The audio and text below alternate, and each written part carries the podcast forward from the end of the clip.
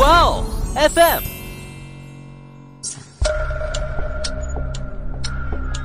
事件众说纷纭，案情扑朔迷离。思彤邀你一起走入案件现场，在娓娓道来中，用身临其境之感还原案件真相。当时我们在森林边缘的时候，还遇到了一个很奇怪的老头，他就非要载我们去他的农场。只见树林中的一个土堆上，赫然出现了一具高度腐烂的尸体。警方一发现尸体，他就卖车，这卖车的时间点就很可疑啊。他的家庭律师詹姆斯·马斯登竟然是帮伊万把他犯过的抢劫、绑架、强奸罪，就这么多罪啊，全部都给他推翻了。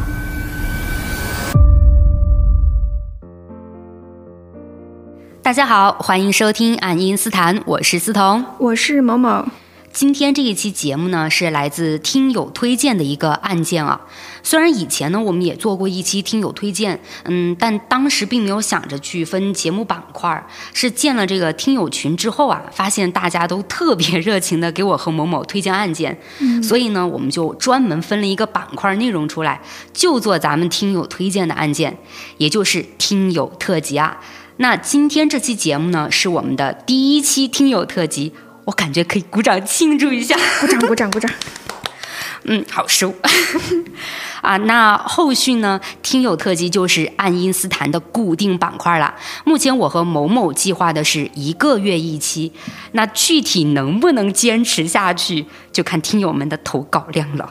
是的，大家要是有什么想了解的案件，或者是经历过什么离奇故事，就都可以给我们投稿。没错，那想投稿的听友们呢，就可以先加入听友群，然后进群后呢，我们会提供投稿链接的。对，那接下来呢，我们就先来听听这位听友的投稿音频。Hello，思彤某某，你们好。嗯，我是你们节目的忠实粉丝，几乎每一期都有听。然后之前我跟女友去露营的地方，刚好是澳洲一个特别有名的，嗯，所谓连环背包客杀手 Evan Malan 的作案的森林，于是就特别想把这个案件推荐给你们。嗯，之前我们选在那里露营的时候，完全不知道有这样一个案件发生，是去采蘑菇的时候看到地图上有一个什么受害者纪念馆。觉得很好奇，去查了一下，才了解到背后的这样一个很悲惨的故事。嗯，当时我们在森林边缘的时候，还遇到了一个很奇怪的老头，他就非要载我们去他的农场，说他的农场里有很多我们想要采的那种蘑菇。当时我就和女友说不了不了，把他拒绝了。可他还是追着问，说明天可不可以啊？同一个时间见，还能载我们去？当然，我们就还是拒绝他了。之后就粗略的看了一下这个背包客杀手的新闻报道，又联想到这个奇怪老头的行为，觉得还是挺吓人的。虽然理智上知道这个杀手已经被抓进监狱了，于是这里就很想听你们具体讲一下关于这个连环背包客杀手的案件。嗯，莫名有种惊悚感啊，是吧？那这个背包客杀手案件呢，到底发生了什么？我也就去查了相关案件资料。这起案件呢，其实是发生在上个世纪八十年代末到九十年代初，在澳大利亚贝兰格洛州立森林里，七名背包客惨遭凶手杀害，而且凶手对受害人啊还都是虐杀，有的受害人是被当成枪靶子用来练习枪法，直接是十几发子弹爆头啊。有的受害人呢，则是被凶手用刀前后来回贯穿捅了无数刀，而有的受害人甚至还被砍去了头颅，至今警方呢都没能找到头骨。所以直到今天啊，这起连环杀害背包客的案件，都是澳洲史上最严重的连环杀人案之一。说实话，听你简单的讲了一下那些受害者的情况，都能觉得就是很残忍和可怕，就更不用说当时真实的现场会有多么恐怖了。没错，那接下来呢，我们就进入这个案件时间了啊。时间呢，回到一九九二年，在澳大利亚悉尼的西南方，有一片占地约三千八百公顷的松树林，这片松树林呢，就叫做贝兰格洛州立森林。贝兰格洛州立森林位于新南威尔士州，是一个自然风光优美的地方，不仅吸引了本国民众前去游玩，甚至还吸引了许多国外的游客。而来游玩的游客中呢，最多的就是背包客和运动爱好者。也就在一九九二年的九月十九号这天一大早啊，就有两名运动爱好者进入到了贝兰格洛州立森林里，他们要做定向越野训练。这两人呢，就一边训练着，一边享受着森林里的新鲜空气。等训练完成到一个阶段的时候，他们两人便准备找个地方休息。可就在寻找适合休息的地方时，他们竟在清新的空气中突然闻到了一股腐臭味儿。其中一个人就认为，在森林里难免会有动物尸体腐烂的情况嘛，也就并不在意空气里的这股臭味儿，而是提议说呢，换个地方。反正不待在这里闻臭就行，但是另一个人那好奇心就贼重了啊，他就想要找到臭味到底是从哪里冒出来的。那想离开的人就无奈了，也只好陪着另一个人开始寻找臭味源头。结果这么一找下去，这两人就被眼前所看到的一幕给吓破胆了。只见树林中的一个土堆上，赫然出现了一具高度腐烂的尸体。而这具尸体是被反绑在一个木桩上的，尸体的四肢都已经被折断了。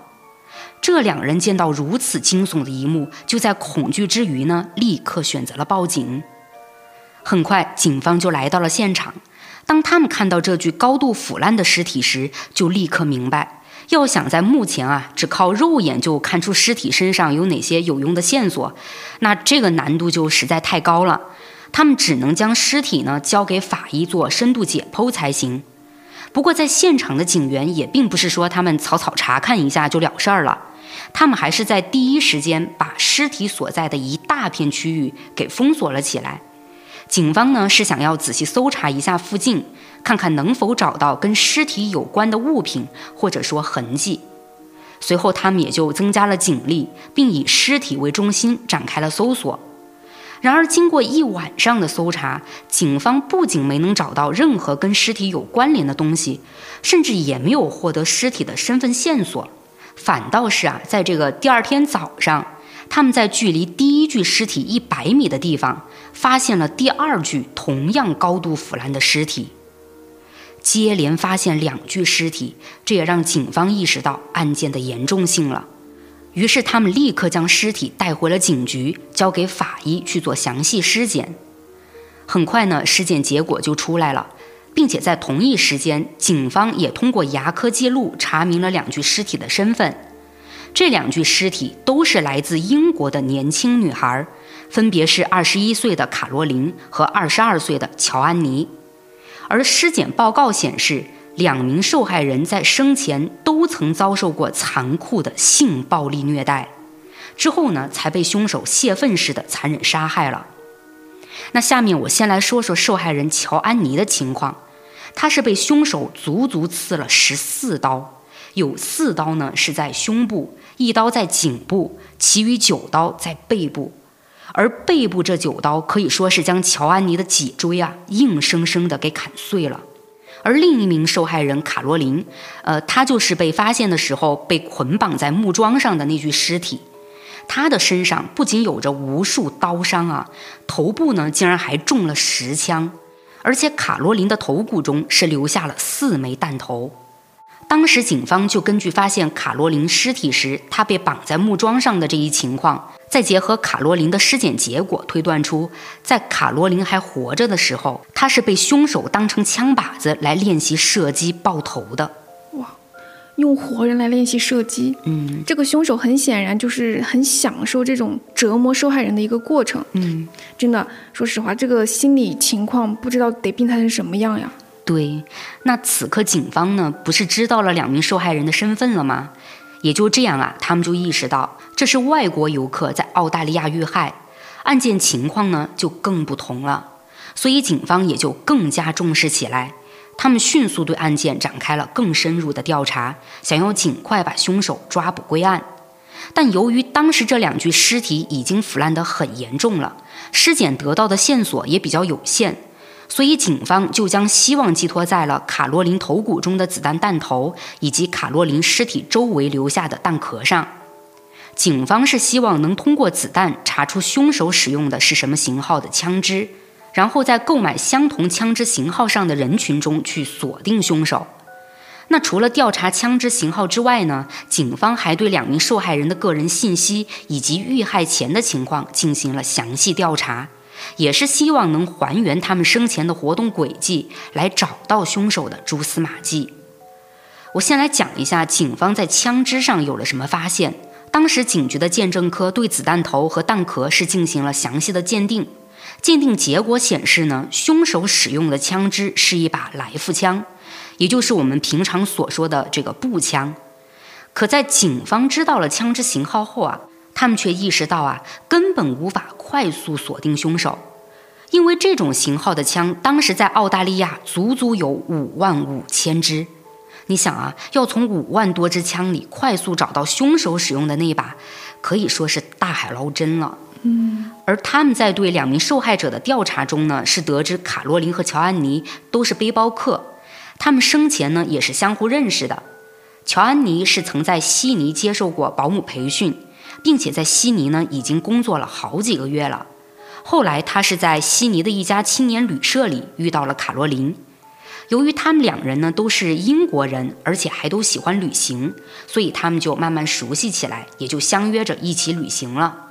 他们呢是计划用搭便车的方式环游澳大利亚。卡洛琳和乔安妮的出发时间是一九九二年四月十八号，他们在这一天离开了悉尼的国王十字车站，通过搭便车的方式来到了维多利亚的一家农庄，并还在这个地方啊帮忙采摘了水果。根据当地和他们有过交流的居民说呢，两个女孩当时是想靠摘水果的劳动方式来赚点钱，好用来支撑他们环游澳大利亚的开销。那警方呢，就顺着这条线索继续往下查，他们又发现两个女孩在摘完水果获得了一笔钱后呢，就搭便车到了卧龙岗附近的布利山口。他们在那里询问了当地居民前往休莫高速公路的路线，可在这之后啊，警方就再也查不到两名女孩的相关信息了。不过，警方又了解到，这两名女孩失踪后不久呢，他们的父母曾来过澳大利亚，对他们进行寻找，当然啊，也就留下了报警记录。但当时两个女孩的父母却没有得到任何答复。那现在，警方有了这些信息后呢，也就注意到了两具尸体被发现的贝兰格洛州立森林和两个女孩生前最后出现的地点有些关联性。因为贝兰格洛州立森林就在休谟高速公路以西三公里的地方，也就是说啊，两名女孩生前失踪的地方距离尸体被发现的地方比较近。那针对这一点呢，警方就把两个女孩失踪的地方到尸体被发现的地方连成了一条线，然后是围绕这条线加派警力进行了更为细致的搜查。可结果呢，却并不乐观，依旧是一无所获。也就在毫无突破中，时间过了一年多，眼看着这起惨案就要沦为悬案了。但就在1993年10月5号这一天，澳大利亚警方接到了一通报警电话，报警人是住在贝兰格洛州立森林附近的居民，叫布鲁斯。布鲁斯告诉警方呢，说他一直住在贝兰格洛州立森林附近，平时经常会到森林里捡柴火。所以对这片森林呢是非常熟悉的。布鲁斯说自己在去年啊从新闻上了解到这片森林里死过两名英国女孩，但他在冥冥中却觉得这不是一起单纯的谋杀案。所以在那之后，布鲁斯每次捡柴火的时候都要在森林里搜寻一番，想着或许自己会有什么发现。那布鲁斯保持警觉、主动搜查森林的行为是持续了一年多。没想到的是，还真让他有了发现，而这个发现就是在贝兰格洛州立森林一处特别偏僻的地方，让布鲁斯发现了一个头骨。虽说他每次捡柴火顺便搜查森林的时候，都会提前啊给自己的心里打个预防针什么的，但真当他发现了人体残骸的时候，那还真是被吓了一跳。毕竟我们也能 代入一下啊，突然发现一颗头骨，那换做谁都承受不住的。对。而布鲁斯呢，他从惊吓中冷静下来之后，就在第一时间报了警。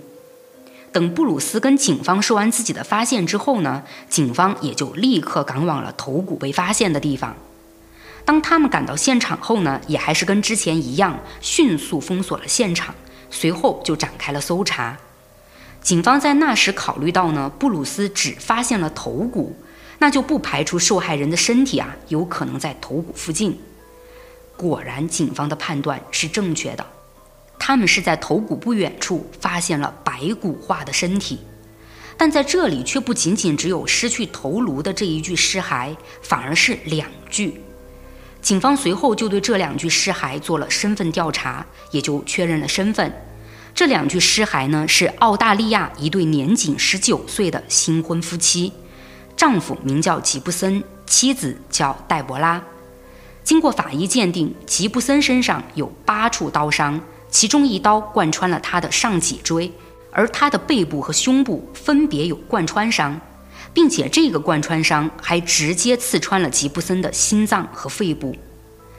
黛博拉呢，则是遭受了野蛮的性侵和殴打，她的头骨是有两处骨折，前额则有刀痕，下颌也是有骨折痕迹，背部是被刺了一刀。警方还通过黛博拉尸骸呈现的情况看出啊，黛博拉在生前还被凶手用她身上穿的健身裤捆起来，限制了自由。这样残暴的作案方式，就让警方想到了一年前英国女孩卡罗琳和乔安妮被残忍杀害的案子。但这一次的案件却比一年前的更为棘手了。原因呢有这么两点：首先，尸检报告显示吉布森和黛博拉的死亡时间最起码超过了三年；其次呢，凶手这次并没有使用能让警方查到型号的枪支，而是选择了刀具。这两点，也就是说呢，警方在对吉布森和黛博拉案件上的调查将会面临更大的困难。而实际情况确实也是这样的。不管警方是从案发现场、尸检结果，还是对武器的调查啊，他们呢都没有太大的收获。于是，警方又像之前那样，对吉布森和黛博拉遇害前的行踪进行了调查。警方就发现，吉布森和黛博拉是在1989年12月30号离开墨尔本前往的悉尼。他们来到悉尼后呢，是住在了市中心的一家背包客旅馆里。但吉布森和黛博拉在那里并没有住多久。第二天呢，他们也就退房了。可警方调查到这里之后，吉布森和黛博拉的行踪就变得模糊起来。这对夫妻最后一次被人看到，是他们搭便车前往了新南威尔士州东南部的奥尔伯里市参加康菲斯特节。这里我稍微解释一下，这个康菲斯特节呢，是澳大利亚东南部各州每年都会在复活节期间举行的一种丛林露营节。那也就在吉布森和黛博拉最后一次被人看到的第二天。一名喜欢徒步的男士在悉尼北部高尔斯顿峡谷的路边就发现了吉布森的相机。当时呢，相机已经坏掉了，所以这位男士并不知道相机的主人是谁，而他呢也没有什么其他的考虑，就将相机带回了家。可就在一个月后啊，还是这个喜欢徒步的男士，竟然是在同一区域发现了吉布森的空背包。当然啊，这个男士呢，他不可能就靠空背包就去判断出这个背包的主人是谁，但他却想到了前不久自己才在附近捡到相机，现在怎么又能这么巧的再捡到个背包呢？这种巧合性在他以前的徒步经历里是从来没有过的。也就这样，这位男士呢开始觉得事情有些怪异了，他就猜测，难不成是有人在这附近遇到危险了吗？于是，这位男士就带上相机和背包去了当地警局报案。当时，警方接警后，也就迅速围绕相机和背包进行了调查，也确实查出这部相机和背包正是属于年轻夫妻吉布森和黛博拉的。之后，警方也就更进一步的去调查了吉布森和黛博拉。他们是发现这对夫妻啊，竟然已经失踪一个月了。虽说当时警方也试图去还原这两人的行踪。但结果呢，却是一无所获的。也就这样，吉布森和黛博拉因为在当时没被警方找到更多线索，甚至呢也没有被发现尸体，所以他们是被警方定为了失踪。但这个失踪案警局要调查的就很多了，所以吉布森和黛博拉的案件也就这么被搁置下来。可谁又会想到啊，这对夫妻的失踪案却在三年后以谋杀案的姿态重新出现在警方眼前？这时的案件性质呢就相当恶劣了，警方便扩大了搜查范围，但仍然没有获得突破性的线索。可就在这个时候，警方竟然把关注点放在了当初发现头骨并报警的布鲁斯身上。你的意思是说，警方在怎么都找不到案件突破口的情况下，是把布鲁斯列为了嫌疑人啊？对，针对这个情况呢，后来布鲁斯接受记者采访的时候也提到过，他说自己很受伤，毕竟森林里两名英国女孩遇害的案件啊，在渐渐不被人关注了，甚至连警方都要停止对案件进行调查的时候，只有自己还在风雨无阻地去森林里寻找线索。他说他好不容易有了发现吧，结果警方却把他当成了犯罪嫌疑人对待。嗯。可我倒觉得哈，就是当时警方也不是说不能去怀疑布鲁斯，就他们对提供线索的人进行询问，也就是不想漏掉任何一个人嘛。嗯，毕竟确实也有报案人就是犯罪者的案例，对吧？嗯，没错，确实有这个情况。对，但布鲁斯呢，他确实也是身正不怕影子斜啊。警方一查就发现，布鲁斯既没有杀人动机，也没有作案时间。不管是吉布森和黛博拉的失踪，还是卡罗琳和乔安妮的失踪，布鲁斯呢都有充足的不在场证明，所以警方最终也就不再怀疑布鲁斯了。这之后呢，他们是把调查方向继续放回到了吉布森和黛博拉身上，而这一次，警方就察觉到了一个可疑的地方。你还记得我之前提到这个户外徒步的那名男士吗？嗯，他不是先后发现了吉布森的相机和背包吗？对。这两样物品被发现的地点呢，都是在悉尼北部高尔斯顿峡谷，可吉布森和黛博拉的尸体却是在贝兰格洛州立森林里被发现的。要知道啊，这物品和尸体所在的地方可是隔得很远的。我也去查了一下这两个地方的距离，大概呢是隔了一百五十公里左右。那也就是这个距离啊，让警方觉得奇怪了。物品和尸体会相隔这么远，这背后凶手到底是怎样的一个考虑呢？那会是凶手在贝兰格洛州立森林里杀害了吉布森和黛博拉之后，故意将相机和背包带去高尔斯顿峡谷丢掉的吗？还是说凶手是在峡谷这里绑架了吉布森和黛博拉，然后呢，他是将这个相机和背包丢在峡谷里，再将两个人带到了州立森林中杀害的？啊，会做的这么复杂吗？就不知道是不是凶手扰乱警方侦查的一个方式啊？不过警方就不管是这两种情况里的哪一种了，他们是针对这个可疑的点，兵分两路进行了调查。一部分警员呢是前往了发现相机和背包的高尔斯顿峡谷，一部分警员则是围绕发现受害者尸体的州立森林进行侦查。不过，在这个时候呢，虽然没有直接证据能证明杀害吉布森和黛博拉的凶手跟杀害英国女孩卡洛琳·乔安妮的是同一个凶手，可警方却根据两起案件凶手相似的作案手法，以及四具尸体都是在森林中被发现的这么一个情况，更倾向于凶手就是同一个人。那也就因为这样，警方虽然分了两队去不同地方进行搜查，但他们呢更重视的还是在森林里的搜寻上。之后呢，警方在峡谷和森林中是搜查了将近一个多月，而在对森林的搜查上，警方确实又有了发现。那是在离一条救火道大约五十米距离的空地上，他们是发现了一具骷髅，而骷髅附近还留有一件外套。警方后来是对这具骷髅进行了身份确认，身份信息表明呢，这具骷髅是一个来自德国的女背包客，名叫西蒙娜·施密尔德。根据尸检报告能知道，西蒙娜身上至少有八处刀伤，其中两刀切断了她的脊椎，其余六刀则是刺穿了她的心脏和肺部。而那件原本留在西蒙娜尸骨附近的外套，却并不是西蒙娜的。那在这时，警方也就意识到，西蒙娜尸骨被发现的地方和之前四名受害人被发现的地方是相同的，也就是他们都是在森林中被发现的，而凶手杀害他们的手法也特别相似。根据这些呢，警方就断定西蒙娜和前面两起案件都是同一个凶手。也就基于这一点，在十月十四号这天，新南威尔士州的警方成立了一个由二十多名侦探和分析人员组成的特遣队。这之后，特遣队呢就针对西蒙娜生前的行踪开展了调查。除此之外呢，他们也对现场发现的那件不属于西蒙娜的外套展开了调查，因为特遣队认为那很有可能是凶手留下来的。那我下面呢，就来先说一下西蒙娜生前的行踪。根据特遣队的调查结果呢，是说，在一九九一年的一月二十号，二十一岁的西蒙娜准备用搭便车的方式离开悉尼，前往墨尔本。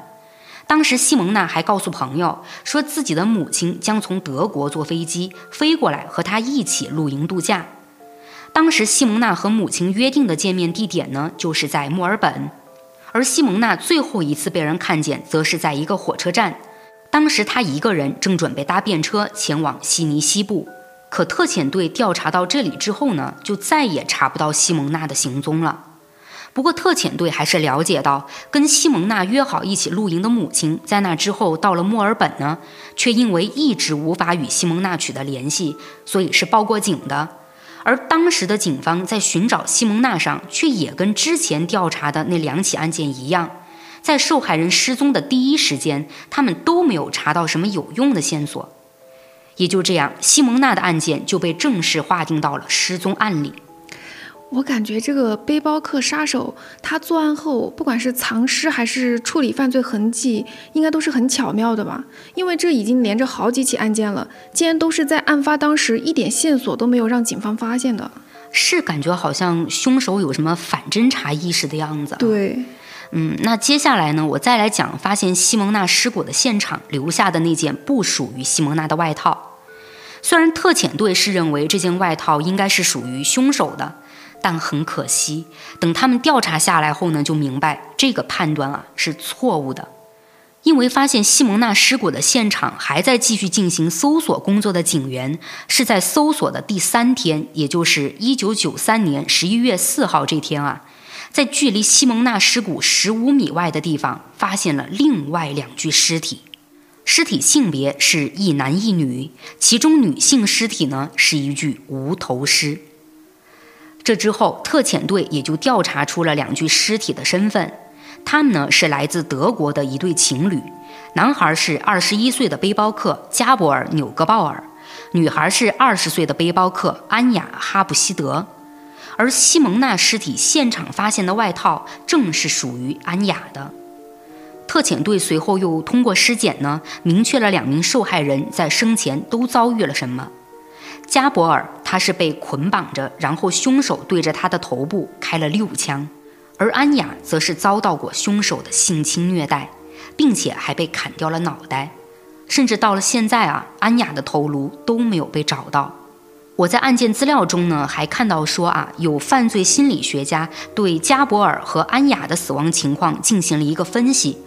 说是在凶手准备杀他们的时候，很有可能是逼着他们双方中的一个人看着自己虐待杀害另一个人。我的天哪，太窒息了。嗯，那这次这个案件呢，特遣队的调查方式也就同之前的那几个案件一样了，他们依旧是从受害人生前的行踪上进行的调查。调查结果显示呢，加博尔和安雅在一九九一年的时候，从德国的一所大学里顺利毕业了。毕业之后，这对热恋中的情侣就计划着毕业旅行。他们才开始的旅行计划只是去印尼，可在印尼的旅行结束之后呢，他们又临时起意，决定再去澳洲旅游一圈。也就这样，这对情侣就开始了说走就走的旅行，前往了澳大利亚，并在1991年12月26号这一天离开了悉尼国王十字区附近的背包客旅店。这对情侣也是准备搭便车，想要前往阿德莱德和达尔文，但在这之后呢，特遣队就再也没能还原加博尔和安雅的行踪了。不过，加博尔和安雅的父母在当时因为联系不上他们，也是从德国飞到澳大利亚的悉尼，并向当地的警局报过警。可这两对父母呢，也面临了同样的一个情况，也就是那时的警方并没有查到太多线索，案件后面也就归入了失踪案，又随着时间的推移呢，就这样被搁置了。目前听你讲了这么多受害者的情况，我是发现哈，搭便车那个环节是最可疑的，就感觉他们都是在搭了便车后就突然消失了。对，在那个时候呢，搭便车啊是一件极其普通的事情，也就不排除这个凶手啊利用了所有受害者都需要搭便车这一点去作案。嗯。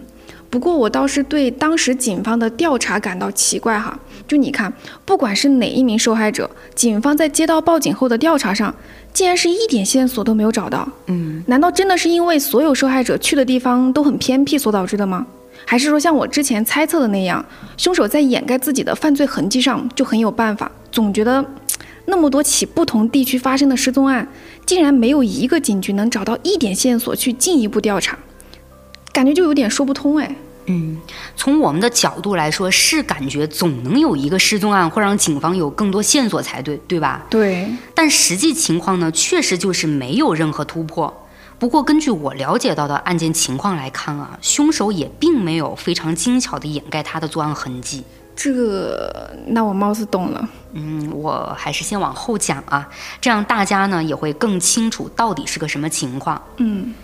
那也就因为所有受害人他们在最开始都被定性成失踪，又再加上每个受害人当时的失踪时间和地点都是不同的，然后受害人的家属呢还是在不同的警局报的案，也就这样啊，是让当时接警的各个地方警局并没有意识到这些失踪案呢会有关联，而在他们调查一番发现没有突破后，就将这些失踪案放到了一边，最后也就慢慢的被人淡忘了。不过，时间来到接连发现尸体的一九九三年，特遣队呢就将这些有共通性的失踪案联系在了一起。那在此时，这些失踪案的性质就变了，这可就成了一起连环杀人案了啊！那通过这么多起案件呈现出来的情况呢，特遣队也就明确了凶手的作案目标，那就是选择搭便车的年轻背包客。凶手是不分性别的将他们杀害。而在杀目标的时候呢，凶手选择的地点也基本上是在贝兰格洛州立森林和靠近森林的休谟高速公路。在得出这些分析之后，特遣队就很清楚地意识到一个特别危险的情况，那就是到目前啊，他们一点凶手的线索都没有，那逍遥法外的凶手就还会有再一次作案的可能。但就在特遣队抠破脑袋的寻找凶手的时候，这起虐杀多个背包客的连环杀人案就被媒体关注上了。而原本静谧的贝兰格洛州立森林，在被警察全面戒严的同时呢，也被各地的媒体记者给包围了。那就因为媒体对连环杀害背包客的案件大肆的报道，当时的澳洲民众这才知道，在他们身边竟然还潜伏着一个手段残暴的连环杀手。澳洲民众呢就开始害怕起来，而在恐怖氛围迅速蔓延的同时，各种关于凶手和凶案的传闻也开始在澳大利亚蔓延。那面对这一情况，特遣队在侦破案件上的压力就变得非常巨大了。于是，在一九九三年的十一月五号，组建特遣队的新南威尔士州警局就公开悬赏征集与连环杀害背包客的案件有关的线索了。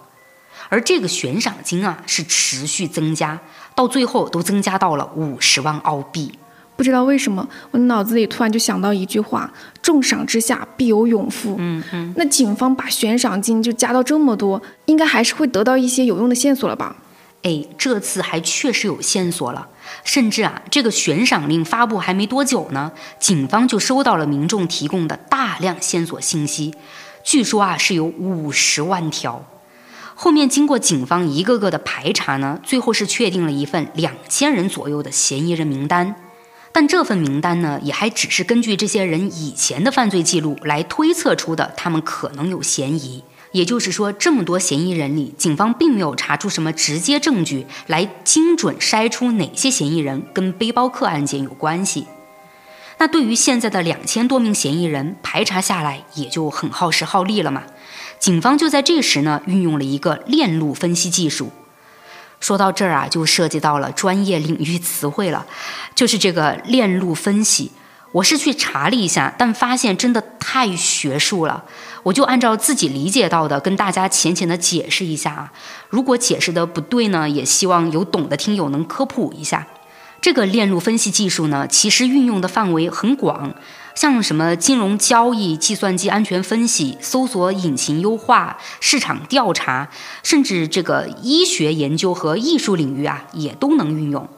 那在刑事案件调查这个领域里呢，链路分析就是通过对刑事案件中所涉及到的各种关系进行分析和剖析，形成案件链条，然后提炼出案件核心节点，以此推断出相关线索和嫌疑人，最后呢就可以追查到案件真相。说实话，我听你这么解释完了，我还是不太懂。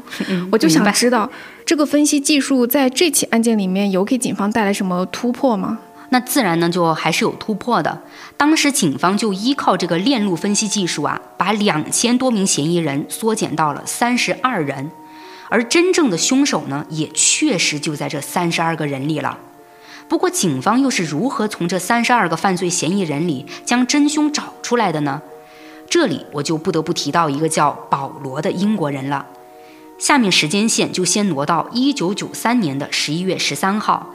也就是悬赏令发出去一个多月的时候，当时在英国的保罗是在电视上看到了这起连环杀害背包客的案件报道，而这之后，保罗就立刻联系了澳大利亚的警方，并告诉他们说自己曾经很可能见到过凶手。嗯，保罗不是在英国吗？难道他以前是来过澳大利亚？哎，还真被你说对了啊！这个保罗呢，他以前当过海军，退伍之后呢，他就喜欢上了背包旅行。而在前几年吧，他就来到了澳大利亚，那是一九九零年的一月二十五号。而这个时间呢，也正是吉布森和戴博拉失踪的三周后。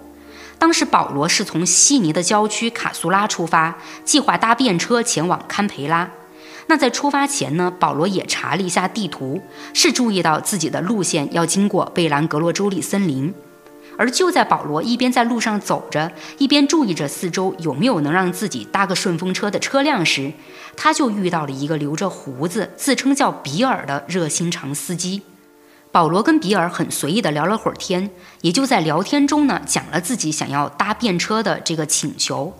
而司机比尔也说，保罗正好跟自己要去的地方顺路。就这样，比尔非常热情地邀请保罗上了他的车。保罗上车后呢，比尔还是继续很热情地跟保罗聊着天。但聊着聊着吧，保罗却从比尔的话里察觉到了一丝古怪，因为比尔一直在问保罗的旅行安排，像是什么有没有人知道你要去哪里啊？你在堪培拉有要见面的朋友吗？等等这种问题啊。甚至啊，在比尔得知保罗曾当过海军后，还略带试探性的询问保罗有没有接受过特种部队训练。在比尔的一通询问下呢，曾当过海军的保罗警惕心自然就起来了嘛。嗯，而他面对比尔的询问时，也就刻意回避了一些问题。那自然，保罗不愿意被套出更多的个人信息了。当时这个比尔呢，也就可能感觉到自己问的这些问题让保罗刻意在回避。所以之后他也就没有再多问什么，但比尔开着车呢，却渐渐地偏离正常路线了。当时他是在距离贝兰格洛州立森林不到一公里的地方，就忽然把车开出了休谟高速公路，并还朝一个对于保罗来说格外陌生的路线上开了一段儿。当然啊，最终这个比尔呢，还是稳稳当当的把车停了下来。那面对这个情况，保罗就疑惑起来了呀。他询问比尔，开到这里停车是想要干什么？而比尔却告诉保罗，说自己是觉得这车一路开下来吧，有点枯燥，就想从后备箱里拿些磁带出来，在开车的途中呢放放音乐。那又考虑到刚才那条路是一条高速公路，如果直接把车停在那儿会有些不安全。虽然说这个比尔的回答啊，并没有让保罗觉得有多么大的说服力。但保罗却在那个时候呢，估算了一下目前自己离高速公路的距离。你说远吧，开车要是倒回去呢，其实也谈不上有多远。而且他又想到自己毕竟是免费搭便车嘛，那比尔他想做什么呢？也就是他的自由，反正只要不耽误把自己送到目的地就行。也就这样呢，保罗也没去纠结比尔换路线停车的行为。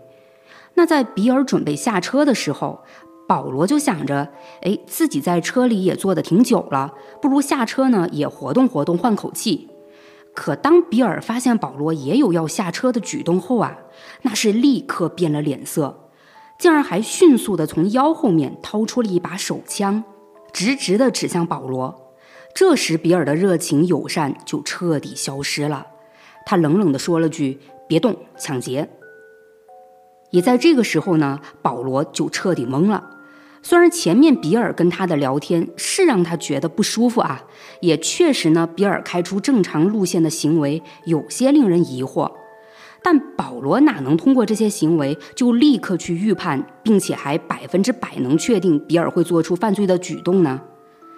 但这里啊，也还是要说，好在保罗是接受过部队训练的，他的心理素质非常稳。在面对比尔拿枪威胁他的时候呢，保罗并没有任何慌乱的情绪，而是异常冷静地听从比尔的命令，将双手抱头，趴在了这个副驾驶的储物箱上。比尔看到保罗这么配合呢，也有些放松警惕了。他就在那个时候，一边继续用枪指着保罗，一边面朝着保罗的方向，反手打开了车门，走下了车，并维持后退的行走方式，走向了后备箱。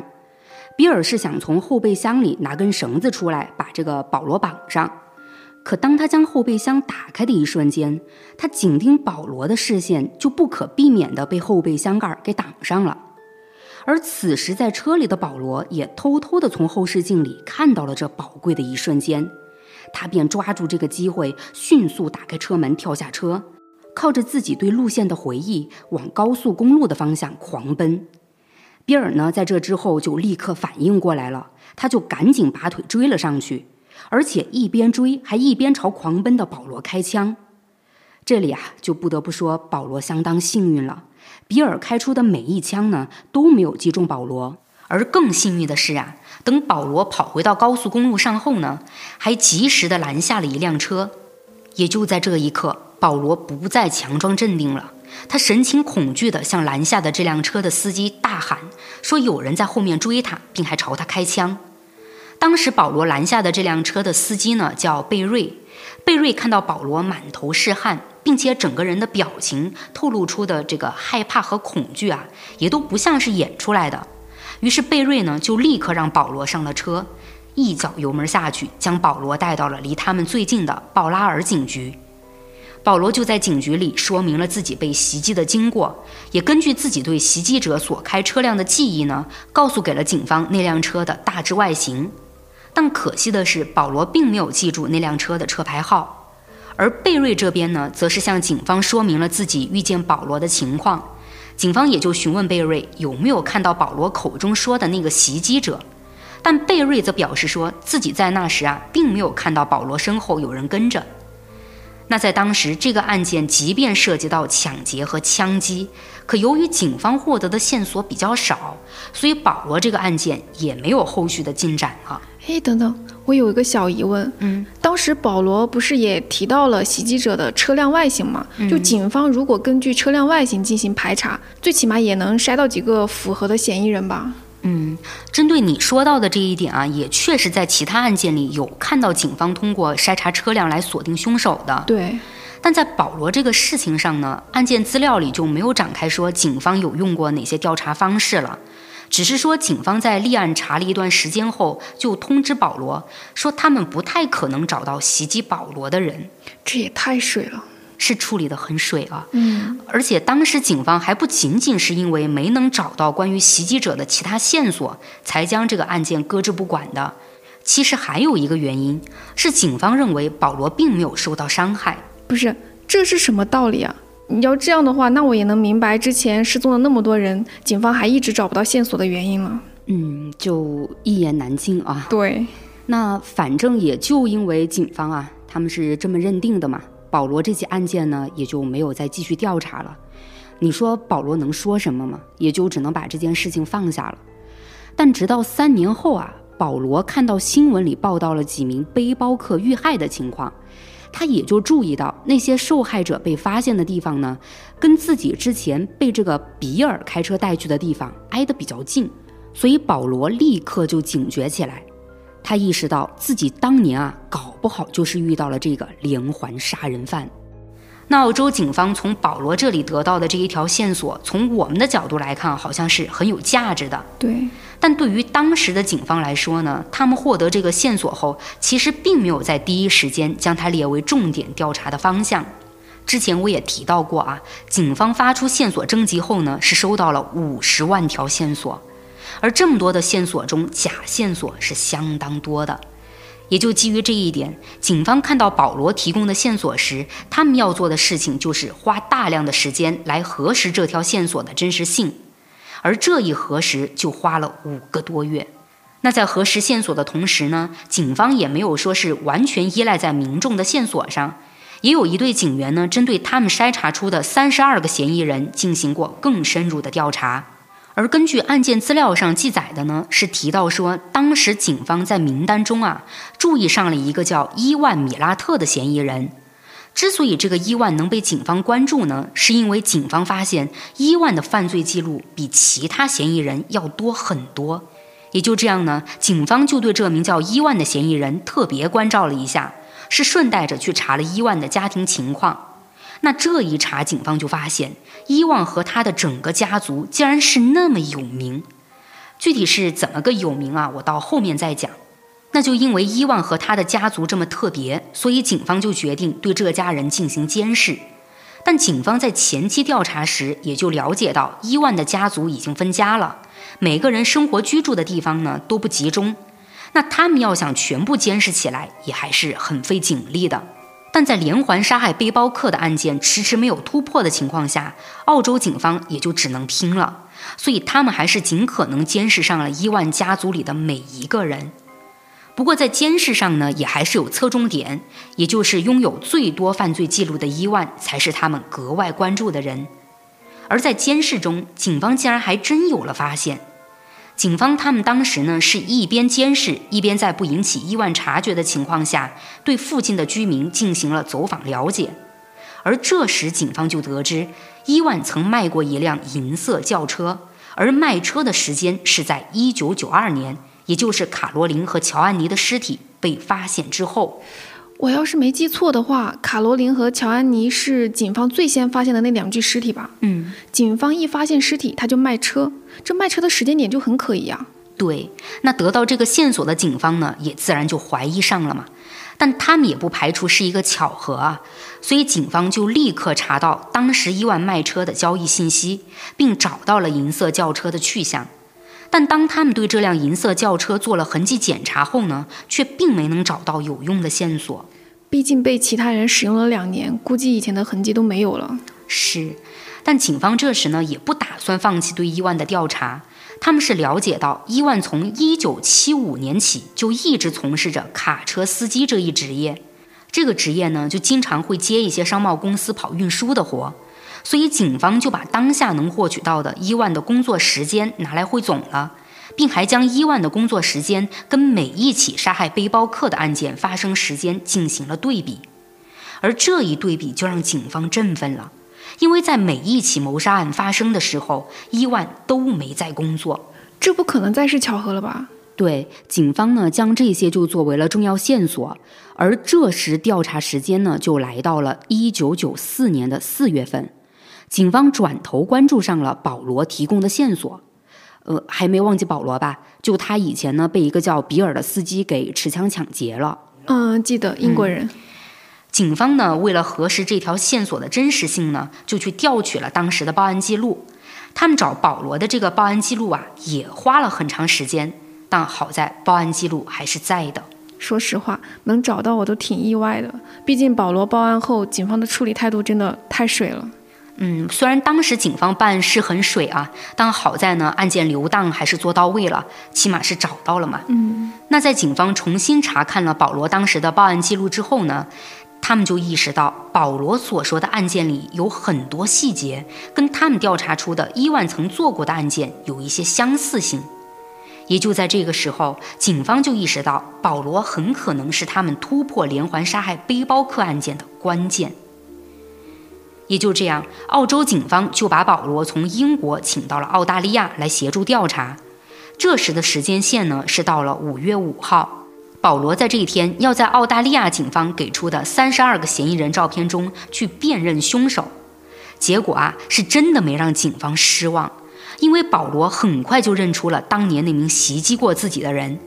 保罗指着伊万的照片说：“就是他，他就是比尔。”但这个时候，我们其实就能明白了，比尔呢不过是伊万取的一个假名。那接下来我就要展开讲伊万和他家族的事情了。啊，对你前面说他们家很有名，是什么有钱有势的家族吗？啊，这还不是啊，这个有名呢得加个引号，他们这一家人是臭名昭著的有名。哇，不会是全员恶人吧？也不能说全员恶人啊，但伊万他们家族里的人绝大部分呢，确实都有过犯罪前科。那下面我就把时间倒回一九四四年的十二月二十七号。这一天，伊万米拉特出生在了澳大利亚新南威尔士州基尔福德市的皇冠街妇女医院。伊万的父亲是南斯拉夫移民，母亲则是澳大利亚本土居民。伊万的母亲是在十六岁的时候就嫁给了伊万的父亲，而伊万的父亲当时呢已经三十多岁了，在当地是一名劳工，每个月赚的钱并不多。伊万父母结婚后，伊万的父亲就是家里唯一的经济来源，而伊万的母亲则是在家里操持家务，除此之外呢就是生孩子、带孩子之类的。而伊万母亲在结婚后是一共生了十四个孩子。伊万在这么多的兄弟姐妹中呢，是排行第五。那刚才也提到了，伊万的父亲只是个劳工，他的工资并不高。所以，随着家里孩子越来越多，又加上孩子们一个个慢慢长大，原本生活开支就很紧张的家庭，这下呀，直接是贫困了。那最初呢，这一家十几口人是住在悉尼郊区的一个棚屋里。到了后来呢，也不知道具体是哪一天啊，他们全家是搬家了，搬到了利物浦。但虽说伊万家里十分贫困啊，可这对父母呢，在当时并没有说放弃让这十几个孩子去接受教育，他们是将所有孩子都送到了天主教学校。不过这对父母在婚后的相处上吧，却并不怎么融洽。伊万的父亲呢，酗酒，每次喝醉后啊，都会有暴力行为。而伊万的母亲也不是好欺负的，据说这两人是经常采用武力解决问题，长年累月下去呢，这种父母之间的暴力行为也就影响到了孩子们的行为，也就这样，伊万和他的部分兄弟都变得喜欢用暴力来解决问题了，甚至到后来啊，他们对刀和枪的使用都非常得心应手，而且这些孩子每天下午都要在家里的院子中练习射击。那这样的一个家庭环境呢，就导致他们家十四个孩子里有七个男孩都犯过罪。伊万他们这家人那真是隔三差五就往警局跑，而这呢，也就是伊万家臭名昭著的原因了。那要说伊万家里那七个都犯过罪的男孩，谁最反社会不服管啊？自然就是伊万了。我来大概的说一下伊万都做过什么。先来说他的童年时期。就还这么小啊！伊万就用刀砍杀过小动物，甚至他还跟朋友们炫耀说，他将一只狗用砍刀砍成了两半。我的天！你说伊万他父母会不知道这个情况吗？但从后面的情况来看啊，他父母那自然还是知道的。但这对父母呢，是拿伊万没办法，所以他们是在伊万十三岁的时候啊，将他送到了一所寄宿学校。他的父母呢，当时就想着寄宿学校的管理会比较严格嘛，或许呢能让伊万有所改变，但实际情况是并没有起到任何作用。等伊万到了十七岁的时候，他因为盗窃罪被关进了少年拘留所；十九岁时，他又因为非法闯入一家商店进行抢劫而被判刑了，当时呢是判了他十八个月的有期徒刑。等服刑期满后呢，伊万出来才一个多月。他就因为偷盗汽车再次被捕了，这次是判了他两年。之后时间来到一九六七年九月，伊万二十二岁了，而他再次因为盗窃罪被判刑。这次啊是判了他三年。不是，他这犯罪差不多是无缝衔接啊，而且还是个循环，抓了判刑，坐牢出来继续犯罪。嗯，我感觉伊万他根本就不在乎坐不坐牢，就感觉是在享受犯罪的过程。对，而伊万的一个哥哥是怎么去理解伊万有这些行为的呢？据伊万的哥哥鲍里斯说，他觉得伊万从小是表现出了精神病的行为特点。怎么又是用精神病做借口来弱化犯罪行为啊？我感觉这个伊万啊，他这个哥哥啊，怎么说呢？不像是想要去帮伊万开脱，更像是他在思考自己的这个弟弟为什么会有这些行为，而他能说服自己的呢，也就只能是弟弟是个精神病。那后面伊万的哥哥鲍里斯还主动讲出了一件事，说伊万在十七岁那年向他承认自己曾逃脱过一个案件，而那个案件据伊万说呢，只是源于一起意外。伊万说呢，他当时正在玩枪，但一不小心就射中了一名出租车司机，是直接导致这名司机腰部以下瘫痪。可这件事情发生后，伊万就躲了起来。警方当时的调查呢，也没有查到伊万身上。也就这样，伊万并没有获罪，反而是一个叫艾伦·迪龙的无辜男人被判了有罪，并替伊万坐了五年牢。你说伊万是一不小心打中司机的？嗯，我要对这个一不小心表示怀疑，真的。其实结合伊万的犯罪情况来看啊，他跟哥哥坦白的这个案件，说自己是一不小心开枪射中的司机，确实很让人怀疑啊。但讲述这个内容的案件资料里也并没有说后续警方有重新调查之类的，所以也就没有办法去确定伊万在当时是刻意开枪，还是说真的是出于不小心啊。不过，等这个案子结案，有人替他坐牢之后呢，逃脱罪行的伊万在犯罪上就有些肆无忌惮了。这个时候，时间是来到了一九七一年的九月七号，伊万开着车来到了利物浦火车站，并在火车站附近接到了两名想要搭便车去旅行的女孩。这两名女孩当时十八岁，刚坐上伊万的车，把车门关好，就被伊万持刀绑架了。而伊万也就在这之后锁上车门，并直接是在车上强奸了其中一个女孩。随后，伊万是不慌不忙地开着车绑架着两个女孩，去到了附近一家加油站的咖啡厅。当伊万在咖啡厅前停下车后呢，他也观察了一下车里的两个女孩，是看到这两个女孩脸上的神情啊，很空洞木讷。这时，伊万就认定女孩们是已经被自己吓破了胆。所以伊万就非常自信地认为这两个女孩不可能会有逃跑的举动，也就没有想过将她们绑起来。伊万在当时呢是直接走下了车，关上车门后呢就走进了咖啡厅里。然而这两名女孩才不是伊万想象的那样害怕的不敢采取行动。两个女孩呢是一看到伊万走进咖啡厅里了，就立刻拉开车门逃了出去。也就这样，在当天晚些时候，伊万便被警方抓捕了。很显然，这两名女孩是在第一时间报警了。没错。那在这一次伊万被捕之后呢，是被指控犯有强奸罪和持枪抢劫罪。而伊万他们家的家庭律师詹姆斯·马斯登是当即给他办理了取保候审。但就在等待审判的这段时间里，伊万却还没想着低调安分。他几乎就是无缝衔接的，跟他家里某些兄弟啊，又继续犯下了一系列的抢劫案。那现在伊万的罪行就不只是之前的强奸和持枪抢劫了，这时还叠加了更多的抢劫罪。那伊万或许也意识到自己的犯罪行为不会只是像之前那样判几个月，或者说两三年这样就结束了。嗯，所以呢，他就想出了一个鬼点子，用来逃避警方的抓捕。是什么鬼点子呢？那就是假死。伊万是将自己的鞋子留在了悉尼一处著名的自杀悬崖上，伪造出自己跳崖自杀的假象。而不久之后呢，警方果然也来到了那处悬崖，确实也就发现了伊万留在悬崖边上的鞋子。不过，警方并没有相信伊万是跳崖了，他们是认为伊万应该是藏在了别的什么地方。悬崖上的鞋子呢，只是用来混淆侦查的。也就这样，当时抓捕伊万的警方就派出了几队警员，四处搜索伊万的下落。可这搜索都进行了好几个月了，伊万的踪迹是一点儿都没有被警方发现。当时呢，也就有部分警员认为，伊万啊，或许是真的跳崖死了。不过啊，也还是有警员坚信伊万是活着的，只是藏得太深，行踪隐藏得太好，所以他们才找不到。但不管警局里大家怎么去推测伊万啊，可现实情况呢，就是找不到他。那伊万这一消失呢，就消失了长达两年的时间，一直是到了一九七四年，伊万的母亲因为心脏病发作被送往了医院，伊万呢才重新出现了。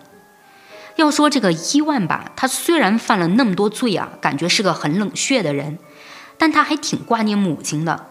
那伊万呢，就在得知母亲住院后，忍不住去了医院探望母亲。结果这一去啊，就被警方抓了个正着。我都以为警方是彻底的不过问伊万的案子了呢，没想到他们居然还一直没有放弃抓捕伊万。嗯，对。那伊万被捕后呢，就到了这个警方的审讯环节。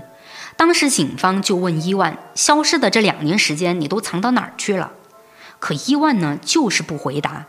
于是警方只能根据他们获取的一些线索进行推测。警方认为，两年前伊万是在布置好跳崖自杀的假象后，就先后逃到了昆士兰州和维多利亚州，之后呢是飞往了新西兰，是在那里躲了两年。但是我还看到有案件资料里提到了另一种推测，说伊万是一开始就逃到了新西兰，但随后呢是使用了假护照，偷偷返回了澳大利亚的西南威尔士州，并住在了贝兰格洛州立森林里一个很偏僻的地方，他也就在森林中躲了两年。不过呢，去推测或者说搞清楚在那两年里啊，这个伊万到底躲在什么地方，对给他定强奸罪、抢劫罪其实并没有什么用。因为伊万的躲藏情况并不能成为给他定罪的依据，可就在伊万重新被捕后没多久啊，他的家庭律师詹姆斯·马斯登来了一个迷之操作，竟然是帮伊万把他犯过的抢劫、绑架、强奸罪，就这么多罪啊，全部都给他推翻了。但这个律师詹姆斯·马斯登到底是用了什么方法让伊万的数个罪名都被推翻的？我就在案件资料中没有查到了。不过，就我个人来说啊，我真的非常好奇詹姆斯到底使了什么招。我也是很好奇，就明明伊万的犯罪行为要人证有人证，要物证有物证，已经是板上钉钉了。对，怎么可能还能全部推翻啊？嗯，这真的，反正就对于我来说，绝对就是迷之操作了啊！我看了很多案件资料呢，是都没有得到一个解释。那也就因为有这个律师詹姆斯的帮助啊，伊万自然也就被判无罪了。审判结束的当天呢，他就被直接释放了。之后时间是来到了一九七五年，也就是前面我有提到，伊万就在这一年当上了卡车司机。而直到他因为杀害背包客被捕的一九九四年，卡车司机这个工作，伊万是干了将近二十年。不过说到这儿呢，我还看到案件资料里对他工作的情况有过其他解释。伊万是卡车司机，这个呢是很确定的。但有资料里说，伊万是在道路和交通管理局工作了二十年。我看到这个单位名称的时候，就感觉很奇怪了。这个按理来说不应该是政府部门吗？伊万如果要在这个地方工作，不应该去查案底吗？就有这么多案底的人，他还能在政府部门工作二十年？嗯，所以基于这个情况，我就推测了一下，是不是可以理解成这个交管局有一个公共交通运营部门之类的，然后这个部门呢，可能下面有些什么外包公司，所以是这些公司聘用的伊万给他们跑运输。但反正我是对伊万的工作单位有些疑惑啊，所以才进行了这样一个推测。嗯，但不管怎么说，还是能明白伊万应该就是靠这份工作才给自己作案提供了便利。毕竟他的作案目标都是想要搭便车的背包客。嗯，那还确实是这样的。自从伊万得到了这份卡车司机的工作之后呢，他就开始在高速公路上通过让人搭便车的方式进行作案了。这时候是一九七七年。伊万将目标锁定在了两名从英国来澳大利亚游玩的背包客女孩身上。当时这两个女孩是想搭便车到堪培拉，伊万自然就很热情地招呼女孩们上车。他心里的计划呢，其实是强奸两个女孩，然后将她们杀掉。不过这一次伊万并没有成功。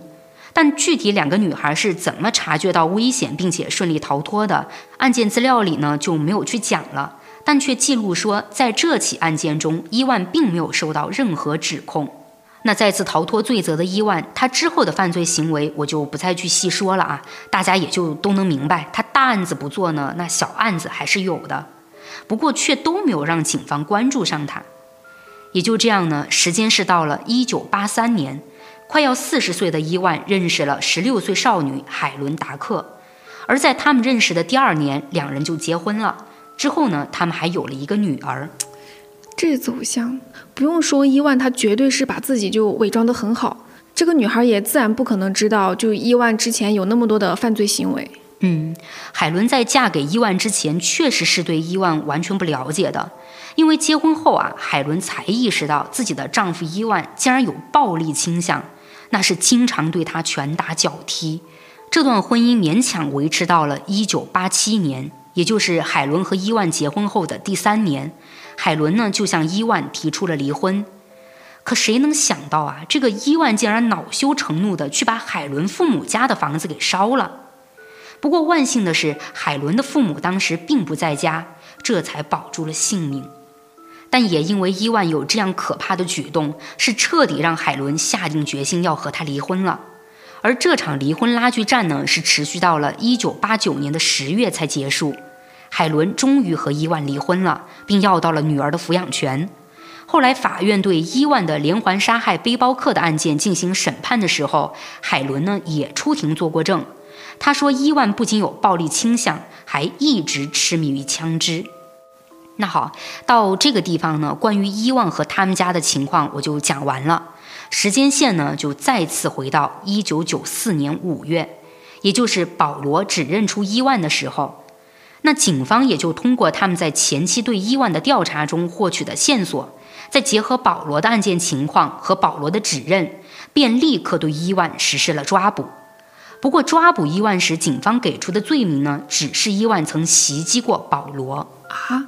你的意思是，伊万杀害背包客的案子，警方是还没有找到直接证据吗？对，警方把每个案件梳理出来之后，也就清楚的知道，只有保罗案子的证据链是最完整的。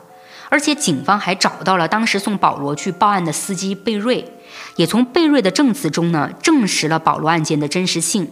除此之外，还有那份不知道记了多少回的报案记录啊，那里面记录下来的内容呢也跟保罗和贝瑞的说辞对得上，这就形成了一个完美的证据链。所以警方只能靠这一个案件对伊万正式进行抓捕。但也不要担心其他受害者的案件就会被遗漏啊！警方当时呢是有过计划的，他们是想等逮捕伊万之后呢，通过审讯来旁敲侧击的去让伊万本人说出点内容来啊，这就是审讯战术了吧？哎，我感觉可以去这么理解啊。嗯，但是呢，警方却并没有用上这个审讯战术。谁能想到啊？就在警方对伊万实施抓捕的当天，警方是直接在伊万的房子里有了重大发现。这个时候，我们就把目光转向抓捕伊万的当天了。伊万的房子四周是被五十名警察包围上了。不过，抓捕伊万的过程呢，没什么惊心动魄的大场面啊，也没有什么伊万开枪扫射之类的情况发生。就是准备充足的警方很迅速地冲入屋内，不一会儿呢，就将伊万控制住了。而之后，警员们也就对伊万居住的屋子进行了细致的搜查。结果这一搜就搜出了伊万杀害背包客的证据。警方呢是在伊万的屋子里发现了受害者们的个人物品，包括衣服、照相机、露营装备等等。除此之外呢，警方还在屋子里发现了跟杀害受害者所使用的枪支型号能匹配上的步枪和其他零件。而后续的调查呢，警方做的就比较细致了。当他们搜查完伊万的屋子后呢，就决定再分别对伊万的父母和伊万的兄弟家进行搜查。这里呢，他们是考虑到这一家子啊有犯罪记录的人实在太多了，保不齐呢是团伙作案。但你还别说啊。这查下来呢，最后竟然在伊万的两个兄弟家里发现了部分受害者的财物。这两个兄弟，一个叫理查德，一个叫沃德，在兄弟家发现受害者的财物。嗯，这种情况是不是能分析成两种可能？就第一种，伊万跟这两个兄弟的关系很好，所以就是选了一些受害者的东西送给这两兄弟。那如果是这样的话，就代表着这两个兄弟并不知情。那第二种可能，这两个兄弟就是伊万的帮凶，他们是团伙作案，事后分赃。嗯，在案件的分析上呢，我们不排除任何一个可能啊。但你说是伊万跟这两兄弟关系好，把受害人的物品送给他们吧？我倒是没在案件资料里看到说这一家十多个孩子哪几个跟伊万关系最好啊，也就没办法说这个推测到底有没有可能性。嗯，但从案件资料记录的倒是能知道，警方呢是更倾向于这两兄弟可能参与过作案，所以在这之后，警方也是对理查德和沃德提起了诉讼。不过最后这两兄弟并没有以同伙作案被定罪，可关于这两兄弟的调查情况和审判结果，我就没能在案件资料中查到任何描述了。不过我能确定的是，在官方层面上，连环杀害背包客的凶手依旧指的是伊万一个人。那我就再说回伊万，时间呢是一九九四年五月二十三号，也就是伊万被抓捕的第二天，他袭击保罗的案件就开庭了。当时伊万在法庭上并没有提出抗辩，毕竟这个案件啊确实是证据确凿，伊万呢他也没办法狡辩。袭击保罗案审判结束之后呢，时间是来到了五月三十一号，警方在这个时候啊就对伊万犯下的七起杀害背包客的案件进行了指控。那前面我也说到，警方是直接在伊万家里搜查出了跟受害者们相关的很多物品。那这个证据摆在伊万的面前呢，他自然也就找不到理由为自己开脱。不过，虽然伊万什么辩解的话都没有说啊，但他却并不认罪，反而是在六月二十八号这天，他竟然解雇了以前有无数迷之操作能帮他脱罪的家庭律师詹姆斯·马斯登啊！我听到你说要审判伊万了，都还在想是不是这个律师要出来秀操作了，结果伊万是把他给解雇了。这有没有一种可能，也就是律师教伊万这么做的，就有什么后招之类的呀？这很难说啊。不过伊万虽然把家庭律师给解雇了，但他也还是向法庭提出了申请，说是自己想要再找一个律师，但这需要法律援助来帮他支付辩护费用。嗯，这又是什么操作？明明就有一个很厉害的家庭律师，这次不用，反而重新找一个不了解自己的律师，就怎么看都觉得伊万这个行为很奇怪。这还真不知道伊万这么做的原因到底是想要干什么了。但是他提出了这个申请后呢，法院是批准了的。而伊万却在落实自己的辩护律师上是一拖再拖，最后是直接将法院开庭审理他的时间拖到了十月二十四号。这下呀，也好不容易开庭了。而这一审下来呢，就一直是持续到了十二月十二号。在这期间，一共有两百多名证人出庭。最后呢，这起轰动整个澳洲的连环杀害背包客案件，是在一九九六年的三月二十六号迎来了终审，是由悉尼新南威尔士州最高法院进行审判的。检方在当时提交的证据呢，是完全让伊万找不到任何能辩解的地方。但即便这样，伊万却从头到尾都展露出一种莫名的自信。有篇报道里是这么写的：说伊万啊，一直坚信自己会被判无罪。后来，在二零零四年，伊万还接受过采访。他说呢：“我在审判中的基本辩护是，我不是凶手，我不知道是谁干的，应该由他们证明我有罪，而不是靠我去证明我无罪。”说实话，伊万呢，确实一直都没有认罪，而直到他死啊，也一直说自己是无辜的。那在这个法庭的审判上呢，伊万还曾经试图将罪行啊全部推到自己的其他家庭成员身上，尤其是理查德。理查德前面我有提到过啊，就是家里被警方搜出有受害者物品的伊万两个兄弟中的一个。虽然伊万很狡猾地在尽全力甩锅，但最终还是失败了。后来在一九九六年的七月二十七号，陪审团最终裁定伊万犯有七项谋杀罪。而每一项谋杀罪都判伊万终身监禁，不得假释。此外呢，伊万还被判谋杀未遂、非法监禁和抢劫保罗等罪名，另外又判处了他六年监禁。这个判决结果我明白，确实是顶格了。毕竟澳大利亚没有死刑嘛。对，澳大利亚在一九七三年就出台了死刑废除法案，直到一九八五年新南威尔士州废除死刑之后呢，澳大利亚就完全废除死刑了，而对那种罪大恶极的犯人，也就是判处终身监禁。那在伊万的连环杀害背包客案件审判结束后，他就被送往了新南威尔士州的梅特兰监狱服刑。不过到了这里啊，案件呢却并没有结束，因为伊万入狱后还是动作不断，他竟然还想过越狱。那是在伊万入狱一年后，他和监狱中被定罪为毒贩的前悉尼市议员乔治·萨瓦斯一起计划了一出越狱啊！他不可能越狱成功吧？哎，这你放心啊，越狱并没有成功。我还去查了一下，想看看有没有案件资料里记录过这个伊万的越狱的详细计划，但确实没有找到。不过结果就是他的越狱计划在实施的当天就被发现了。而这之后的第二天呢，伊万的越狱搭档乔治·萨瓦斯就被发现吊死在了牢房里。当然，这这个不是伊万做的啊。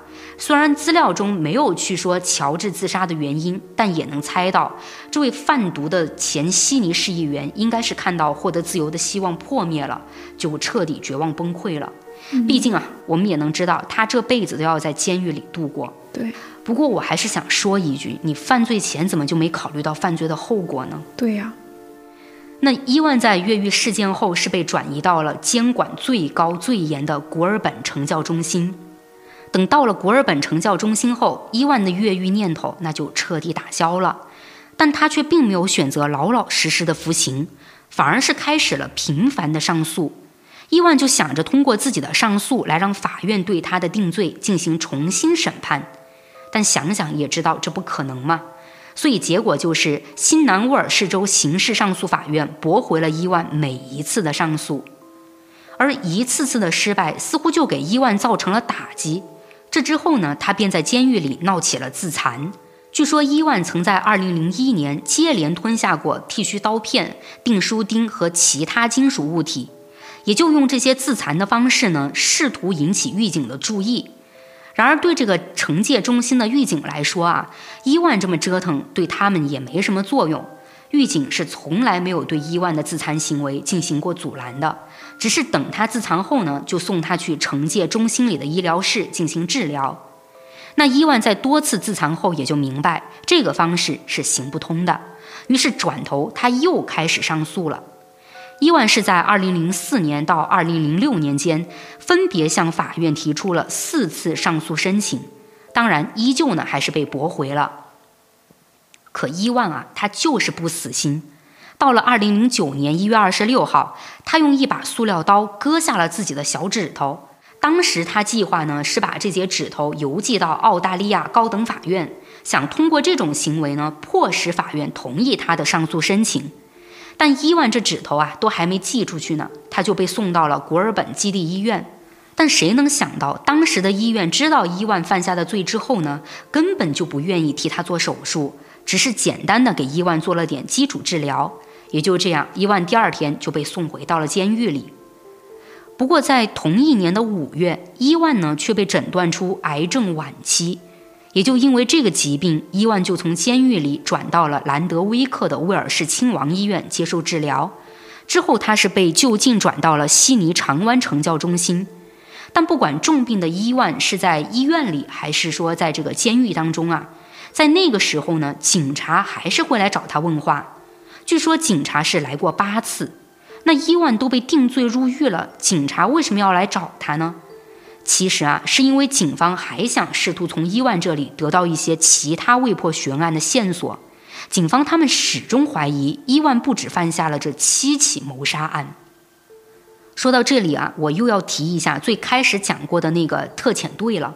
他们在意识到背包客死亡的案件是一起连环杀人案后呢，就开始对那些非自然死亡的年轻人，还有其他失踪案进行大范围的调查了。最后竟然是列出了五十八起跟伊万所做的连环杀人案极其相似的案件，然后他们又把伊万的作案手法和确定是伊万所做案件中的受害者档案这些信息呢整合起来，同当时列出的五十八起案件进行比较，竟然是发现其中有几起案件的犯罪手法跟伊万的犯罪手法高度相似。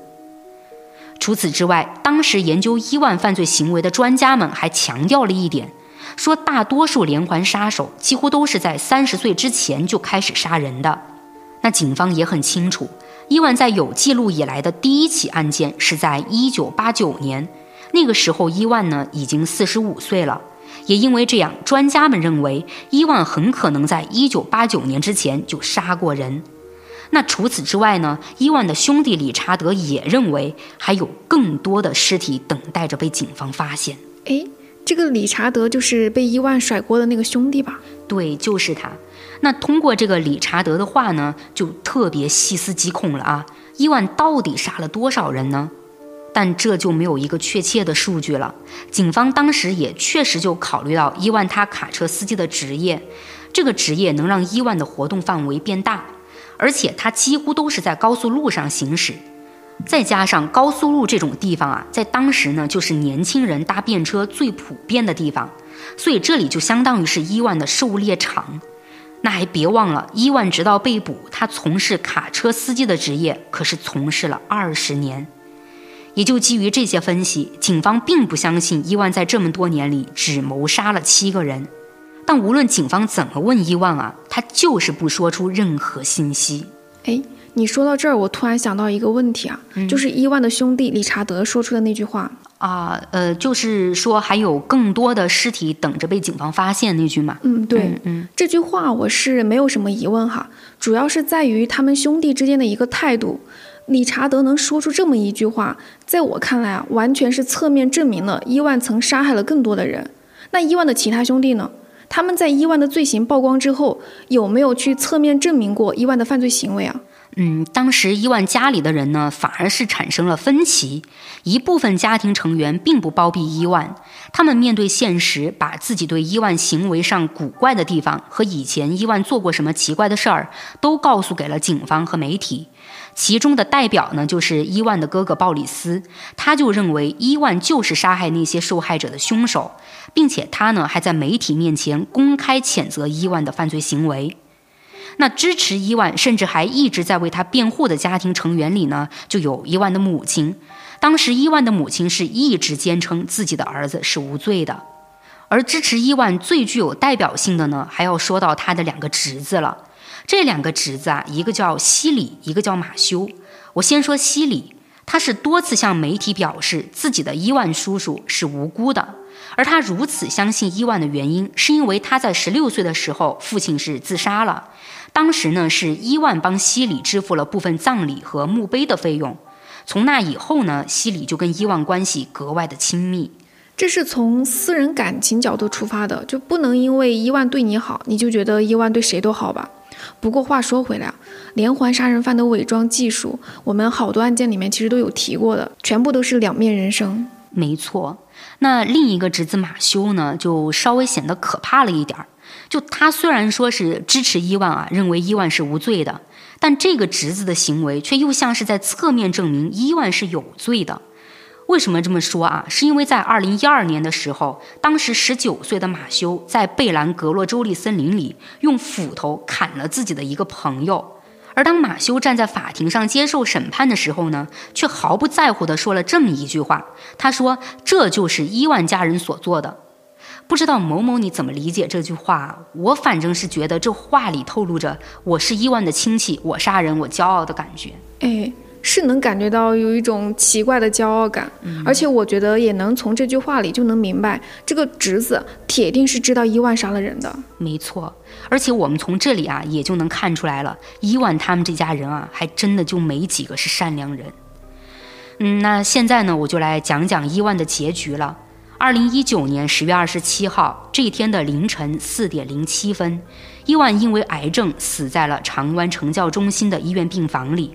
这一年他七十四岁，他真的是又罪恶又折腾的一生啊。嗯，但伊万病死之后呢，还是折腾了一件事儿出来。不是，他不都已经死了吗？怎么还能折腾呀？说来啊，真的让我挺无语的。就哪怕这个伊万是死了吧，但他在去世之前呢，也料到了自己活不了太久，所以是给家人写了一封信。而信中，伊万告诉家人说，一定要让新南威尔士州政府支付他的葬礼费用啊！亏他想得出来呀！但实际情况啊，是这个澳洲政府根本就没有搭理伊万的要求。不过这笔葬礼费用呢，最后还是支付了。但支付这笔钱的不是别人，而是伊万他自己。之所以是这么一个情况啊，是因为当时新南威尔士州惩教中心的部长安东尼·罗伯茨提到，说伊万在监狱中是有个人账户的。嗯，但这账户里的钱具体是怎么来的，就没有资料去细说了啊。不过伊万尸体火化和安葬所产生的费用，也就全部出自他在监狱里的账户了。哦，明白。那最后呢，还是来到我的影视剧推荐环节哈。就今天这起案件呢，是有改编成电影的，片名叫做《狼溪》，是二零零五年澳大利亚上映的。不过这部电影的定位是恐怖惊悚片，所以并没有什么破案剧情，就更像是在整个案件中截取了一段、一小段吧，就一小段的内容进行呈现。主打的就是背包客 PK 连环杀手。那为了不剧透呢，我也就不多说了。感兴趣的听友们可以去搜来看看。嗯。好，那今天呢，我们的第一期听友特辑就结束了，下期听友特辑还等着大家投稿哦。对，听友特辑要每个月都有的话，还是要靠听友们的力量哦。对，我们就在群里蹲蹲各位的投稿啊。好了，那么就下期再见吧，拜拜，拜拜。